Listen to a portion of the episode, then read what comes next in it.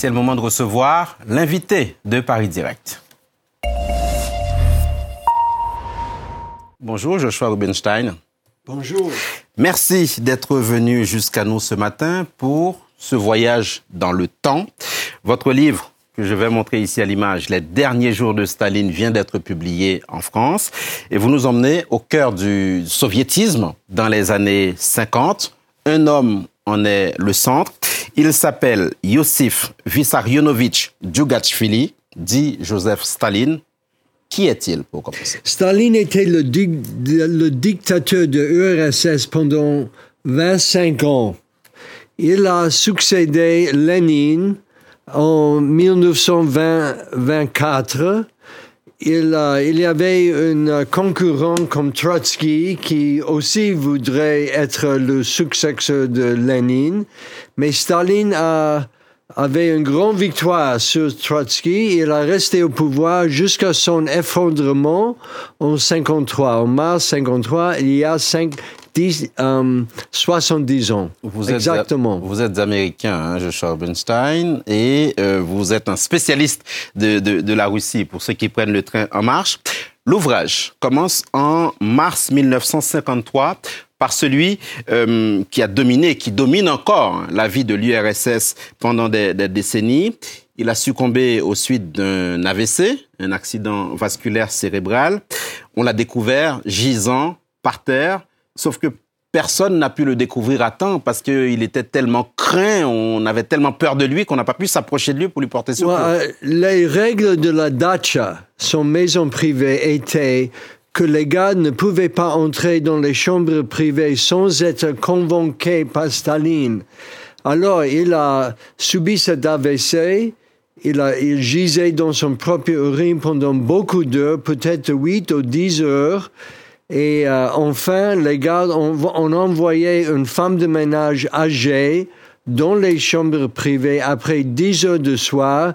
Et c'était elle qui a, qui a découvert Staline sur le, sur le sol. Cette femme de ménage, elle connaissait assez bien la maison parce qu'elle était au service du maître de, de, la dacha pendant longtemps. Et les gardes l'ont envoyé, on lui a dit, bon, puisqu'on n'a aucune nouvelle de lui, euh, il n'a pas demandé à manger, il n'a pas demandé à boire, allez voir. Et puis, euh, il y a ce moment peut-être de, de, de, flottement, là, on ne sait pas trop en fait, puisque et, euh, les, les, uns et les autres commencent à arriver, on ne sait pas trop quoi faire.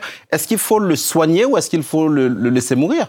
Euh, les, les gardes n'ont pas appelé les médecins, ils ont appelé les autres dirigeants, les autres membres du Présidium, le Politburo de l'Union soviétique. Et après trois ou quatre heures, Malenkov et Beria Khrushchev sont, arrivés. Staline ronflait.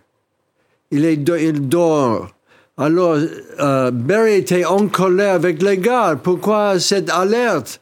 Tout va bien avec camarade Staline. Il dort. Et ils ont quitté le dacha personne n'a pas appelé les médecins jusqu'à le matin. Lavrenti Beria, Malenkov et les autres de, de, de, la garde rapprochée. On va revenir tout à l'heure sur Beria.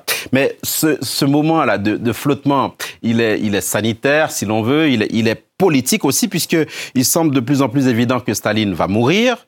Et qu'est-ce qu'il faut faire en fait? Est-ce que comment est-ce qu'on prépare la suite sans bouleversement? Oui, alors les héritiers de Staline voudraient que les, que les médecins prolongent la vie de Staline encore quelques jours pour préparer un nouvel gouvernement, les nouvelles dirigeants du parti, pour assurer la population qu'on peut continuer de vivre sans Staline. Parce que Staline était toujours, toujours au centre du pouvoir pendant ces années. Alors sans Staline, la population était désorientée sans Staline. Alors on a, on a attendu quelques jours, deux jours, euh, avant d'annoncer la maladie de Staline. Et puis finalement, il y aura euh, tous ces bulletins de santé assez détaillés et parfois même assez bizarres, hein, parce qu'on ne comprenait pas toujours ce qu'on ce qu'on racontait sur l'électrocardiogramme, le fait qu'on fasse appel à, à des sensus et tout ça. Alors, Joshua Obenstein, dans votre livre, hein, Les derniers jours de Staline, vous citez l'écrivain Ilya Ehrenburg, qui dit, en gros, euh, nous avions depuis longtemps perdu de vue que Staline était mortel il était devenu une divinité lointaine de toute puissance, alors que Staline n'avait pas une si bonne santé que ça. Mais Staline était au centre du pouvoir. Il n'était pas un dictateur régulier. Il était un dictateur cruel. Il a contrôlé le pays pendant beaucoup d'années. Il était le leader de l'Union soviétique pendant la guerre. Sans lui, la population ne pouvait pas imaginer la vie sans Staline. Même au camp, au camp de travail, du travail forcé, les prisonniers disaient que comment Staline peut mourir sans permission pour une euh, personne notaire. Il ne pouvait pas mourir sans permission de Staline. C'était le blague dans les camps de travail. La nouvelle de la maladie commence à, circuler, les bulletins de santé commencent à, sortir. Alors, ça tombe à un moment où on, on est dans la suite de cet épisode du complot des blouses blanches. Est-ce que vous pouvez nous rappeler ce que c'était que ce complot des blouses blanches? En janvier 1953, le 13 janvier, il y a un, euh, article dans TASS, dans Pravda, que le régime a découvert un complot contre les leaders soviétiques par les médecins. La plupart étaient juifs. Il veut tuer les leaders soviétiques, y compris Staline, avec euh, les moyens médicaux. Alors ça a commencé une onde, un tsunami de propagande contre les juifs et contre les médecins juifs dans le pays. Et ça a causé beaucoup de peur dans le pays, mais nous ne savons pas que Staline voudrait, comment voudrait finir ce complot. Justement, ce qui nous amène à un autre aspect hein, de, de, ces moments-là, de cette époque stalinienne, c'est l'antisémitisme notoire de, de, Staline. Oui, alors, pendant les dernières années de Staline, après la guerre, Staline a commencé d'être beaucoup plus antisémite qu'il était. Mm-hmm. Euh, il y avait une onde d'épisodes avec euh, le comité antifasciste juif qui a été arrêté et tué.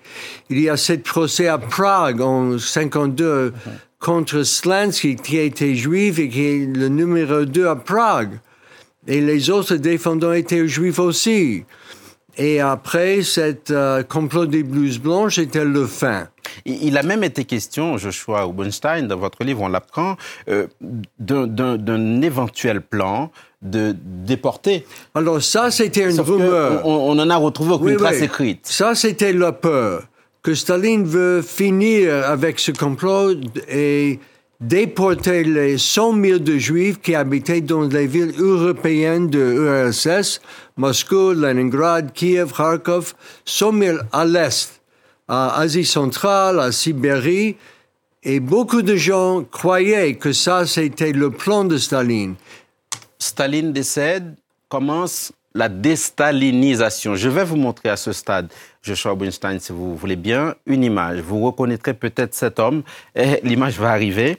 Et euh, si la régie veut bien, et évidemment elle veut bien, cet homme, c'est Lavrenti Beria. Est-ce que vous pouvez nous dire Oui, Beria, est, Beria est devenu le chef de sécurité de, pour Staline dans les années 30. Il était très, très capable. Et après la guerre, il est devenu l'administratif, chef de l'administration mhm. pour créer une bombe atomique.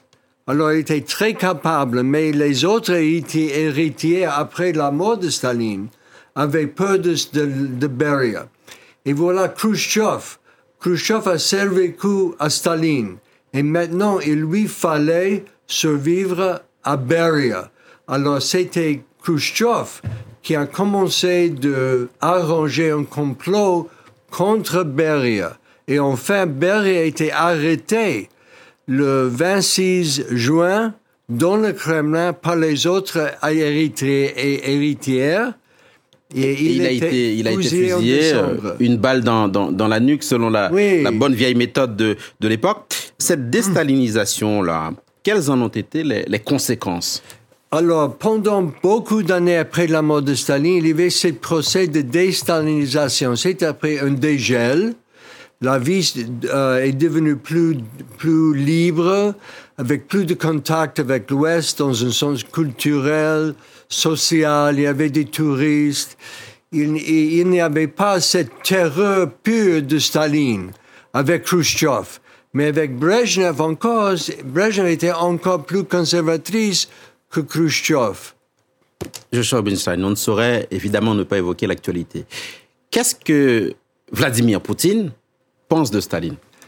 Il veut glorifier Staline parce que pour Poutine, Staline est le symbole de la grandiosité de l'Union soviétique. Et après l'effondrement du pays, le pays est devenu un pays, pas un empire. Russie, sans, avec Ukraine, c'est un empire. Russie, sans Ukraine, c'est un pays. Alors Poutine ne pouvait pas tolérer ce nouveau statut plus bas. Et on va essayer de, de, de retrouver quelques images là assez récentes d'une ville, Volgograd, rebaptisée récemment le temps d'une journée Stalingrad. Si on arrive à mettre la main sur ces images-là, évidemment, elles sont là. Qu'est-ce que justement les images de Volgograd rebaptisées Stalingrad le temps d'une journée, qu'est-ce que ça vous inspire? Alors Volgograd, c'était la grande victoire de l'armée rouge contre les Allemands en février 1943. Euh, alors c'est le symbole de la victoire du peuple et de Staline. Et on a renommé la ville à Volgograd après l'effondrement de Staline. C'était un pas de ce procès de déstalinisation. Un mot pour finir. Que reste-t-il du stalinisme aujourd'hui? Poutine est le symbole de la retour du stalinisme dans le pays parce que avec Poutine, c'est une euh, dictature personnelle son politburo, son présidium, c'était encore une dictature personnelle comme avec Staline. Joshua Rubinstein, les derniers jours de Staline. Merci beaucoup d'être venu sur ce plateau. C'était l'invité de, Paris Direct. Restez avec nous. L'information continue. Bonne journée à vous. Bonne journée à tous. Surtout, ne, ne bougez pas.